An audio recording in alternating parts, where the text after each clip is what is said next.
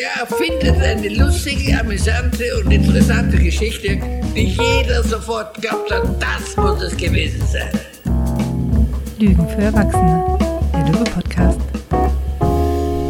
Hallo und herzlich willkommen zu 24 Fragen, die wir besonders gerne mögen. Zufälligerweise haben wir beschlossen, vom 1. bis 24. Dezember jeweils eine Frage zu besprechen, die wir in Coaching, Supervision und Therapie besonders schätzen. Und heute wieder mit einer Frage von Ronja. Und die Frage lautet, mit wem vergleichen Sie sich? Mhm. Ähm, oh yeah. Ist eine Frage. Hm? Ich habe gerade mal wirken lassen, so erster Moment so, aha, aha, shit.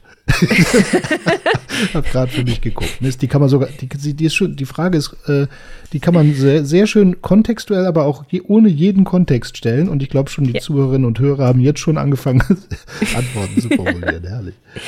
Ähm, also, ich mache die super, super gerne, vor allem mit anderen kleinen Profis, mit denen ich arbeite. Also, das ist eine meiner liebsten Fragen für Kursteilnehmer, die vor allem gegen Ende der Weiterbildung in den Praxisfällen ein bisschen durchhängen und sagen, oh Gott, aber, aber ich kann das doch gar nicht.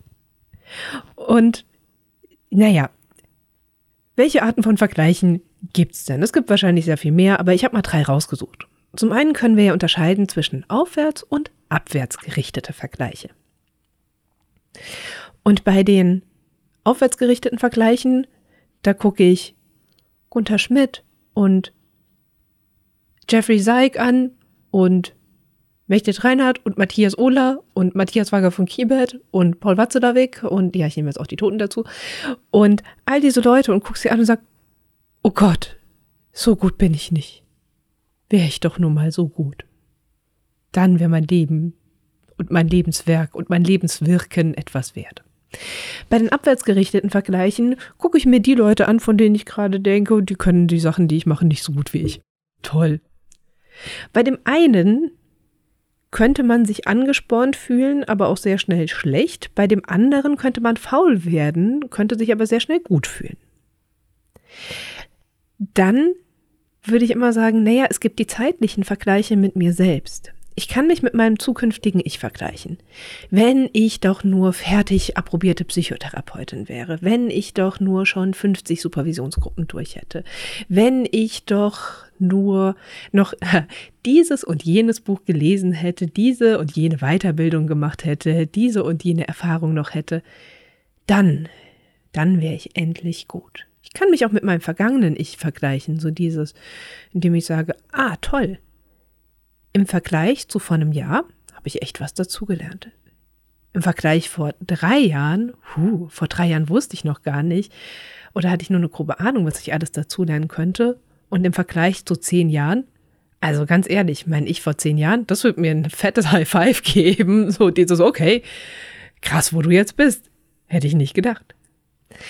Und dann gibt es noch ich habe es mal den, den selektiven Vergleich genannt, nämlich auch die Frage, mit welchen Gruppen vergleiche ich mich denn?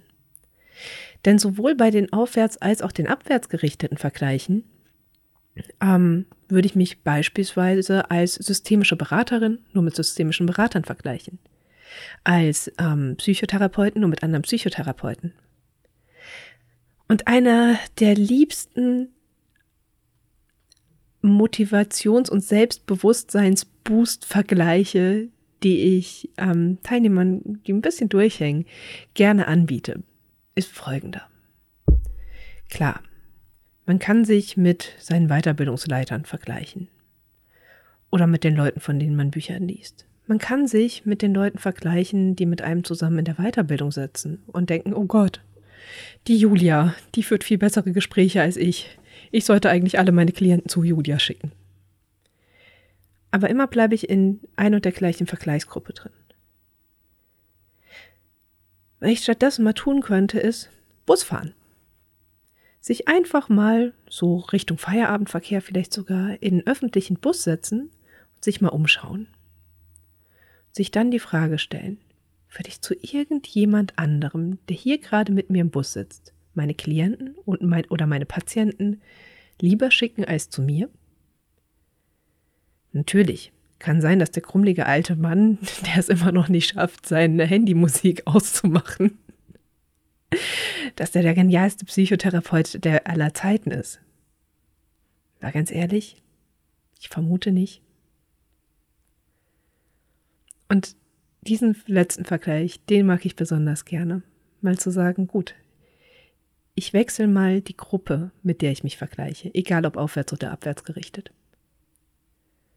Das sind alles so Vergleichsspiele, die man spielen kann. Mhm. Aus der Frage, mit wem vergleichen Sie sich, kann man natürlich noch sehr, sehr viel mehr machen. Nämlich wirklich mal zu sagen, okay, wer sind denn auch meine Vorbilder? Wem eifere ich nach? Mhm. Und inwiefern ist das denn? Genau, wer sind meine Referenzpunkte? Wo ist da auch was Gutes? Auch so die Frage, so ähm, wähle ich meine Referenzpunkte fair aus? Mhm. Oder bin ich da im Grunde permanent unfair zu mir? Ja. So ein bisschen, weißt du, so von deinem anderthalbjährigen Sohn erwartest du ja auch nicht, dass er schon so gut laufen kann wie der Vierjährige. Hm. Mit, ne Quatsch. Ja. Mit uns selbst machen wir solche Dinge aber gerne. Ganz klar. Das ist meine Frage. Mit wem vergleichen Sie sich? Ich finde das schön. Mir gefällt auch schön, dass es einen kleinen Unterschied gibt zu dem, ne, wessen Erwartungen versuchen Sie gerecht zu werden oder ähnliches oder von mit wem werden Sie verglichen, denken Sie oder sonst was, sondern wirklich mit wem vergleichen Sie sich. Das ist ja ein Vorgang, den nehme ich mit mir selber vor. Und wie du gerade gesagt ja. hast, auch schon ne, Auf- und Abwärtsvergleiche. Ich finde, es hat sehr schnell was mit Auf- und Abwertung zu tun, also Abwertung, ja. Aufwertung.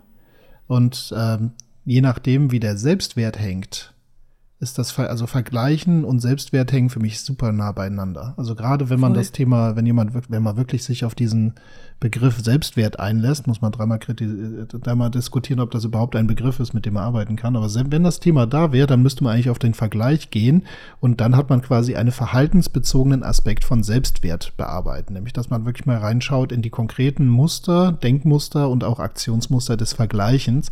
Und dann landen wir immer bei Selbstwertdimensionen. Das heißt also, das ist ein schönes Trainingsfeld für selbstwertbezogenes Verhalten. Ja. ja. Also das finde ich so schön verknüpfbar. Und äh, wo ich jetzt gerade oft dran denken muss, mit wem vergleichen sie sich? du warst jetzt eher so bei kognitiven Domänen und Kompetenzbereiche und so weiter. Mhm. Aber ich finde gerade so äh, viele Leute und auch gerade junge Menschen haben ja das Thema, mit wem vergleiche ich mich auch im Sinne dessen von der Lebensführung, vom Körperbild, von Attraktivität und so weiter. Und ähm, ein Riesenthema, was ja fast schon wie so ein, ist ja ein bisschen Klischee bald, aber das ganze Thema äh, Social Media und äh, ja, Instagram voll. und so weiter.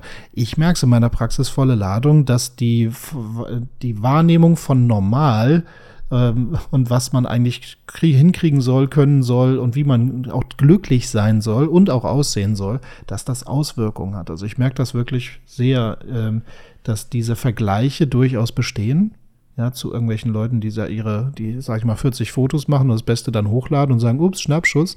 Äh, ja, und deren Job es ist, genau das zu tun. Ja, genau. Ne? So. Also die da ein bisschen auch dran arbeiten.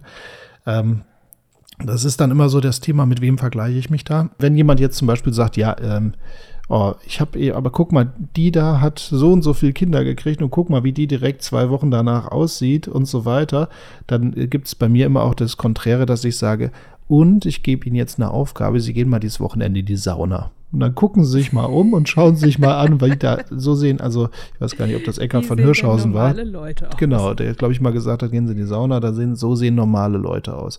Ähm, und das finde ich irgendwie auch ganz spannend, so dieses, wo finde ich denn überhaupt einen anderen Vergleich? Weil natürlich naheliegend ist, dass wir mit zum Beispiel Internet und Bildquellen und sonst was arbeiten, aber vielleicht. Nee, finde ich nicht. Na, also für mich ist das eine der ersten Interventionen auch zu fragen, mit was umgeben sie sich denn? Ja, genau.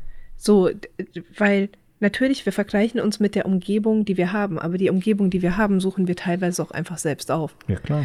Und wenn ich nur, wenn ich, wenn ich 50 Fitness-Influencer ähm, abonniert habe, natürlich macht das was mit meinem Hirn. Mhm. Ja.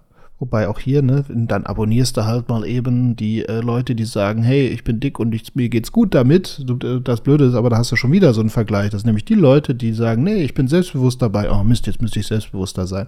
Wahrscheinlich ist es dann so, manchmal würde ich sagen, ähm, ja, wir brauchen noch ein paar andere. Wo kriegen wir auch eine andere Referenz rein, die was mit Normalität zu tun hat? Mit Durchschnittlichkeit. Ja, ja und da habe ich bezüglich Social Media eine sehr klare Meinung. naja, wir sind halt da einfach zu alt für. Ähm, ich habe noch einen kleinen Punkt. Mhm. Ich wechsle noch mal kurz das Thema. Ja. Weil du ja auch gerade gesagt hast, ich habe viel so dieses Kompetenz, ähm, mhm. diese Kompetenzebene genommen.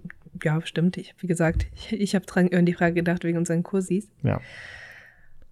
Ähm, und dann hast du die Selbstwert- und Selbstbewusstseinsdimension mit reingenommen. Mhm. Eine meiner liebsten Fragen, die ich da verwende, oder eine der liebsten Unterscheidungen, die ich mittlerweile mache, ist, dass ich Selbstzweifel von Methodenzweifeln unterscheide. Mhm. Weil die Leute sitzen dann immer da und sagen, ich habe so Selbstzweifel, ob ich diese Methode machen soll. Komisch. Und das ist total seltsam. Ja. Und ich, die, dieses Wort der Selbstzweifel wird auf so viel draufgeklatscht, was eigentlich was mit Verhalten, was mit fachlicher Kompetenz zu tun hat. Mhm. Und ich finde, ich kann durchaus daran zweifeln, ob ich gerade ähm, einen guten Plan für die Therapie habe, ob ich gerade mit meinen Klienten auf einem guten Pfad bin, ob ich gerade mit meinen Supervisionsgruppen ordentlich arbeite. Das kann ich alles haben. Ich kann an meinen Methoden und an meinem Tun und an meinem Pfad zweifeln, ohne an mir selbst zu zweifeln. Ja. Also ich kann, ich kann noch sagen, sein, ich, ja. genau, so dieses Ich bin vollkommen in Ordnung und ich habe mich lieb, egal ob ich es hier auch mal fachlich verkacke oder nicht. Und diese Unterscheidung von hast du gerade Selbstzweifel oder hast du gerade Methodenzweifel, die löst bei vielen, vielen Leuten auch einiges auf, weil man diese zwei Dimensionen dann mal sprachlich entkoppelt. Ich glaube, da steckt aber auch der Mythos hinter, dass wenn man kompetent wäre, dann würde man keine Unsicherheit oder Unzufriedenheit mehr spüren. Also die oh, gehen ja. davon aus, wenn ich das könnte, wäre ich nicht mehr unsicher oder unzufrieden, aber da ich ja noch Unsicherheit oder Unzufriedenheit in Ansätzen verspüre, bin mhm. ich an, äh, dann, sind, dann sind das Selbstzweifel oder so ein ja. Bullshit. Und ich sage dir eins, nee, ähm, das, also Unsicherheit ist wichtig, damit du eben, was wäre denn das Gegenteil? Das heißt ja, du wärst ja quasi schon überzeugt davon, dass, also du wärst ja überhaupt nicht mehr offen für irgendwelche Impulse und Unzufriedenheit brauchst du, um auch wirklich nochmal was Neues in Gang zu setzen. Wenn du zufrieden wärst, sitzt du auch da und veränderst nichts. Also das heißt, ähm, es gehört zu diesem Berufsbild dazu, ähm, immer wieder ein gewisses Maß an Ungewissheit, Unsicherheit und auch Zweifel mitzubringen, damit du einen guten Job machst und auch die Unzufriedenheit ist wertvoll, damit du weiterhin in der Veränderung, in der Entwicklung bleibst.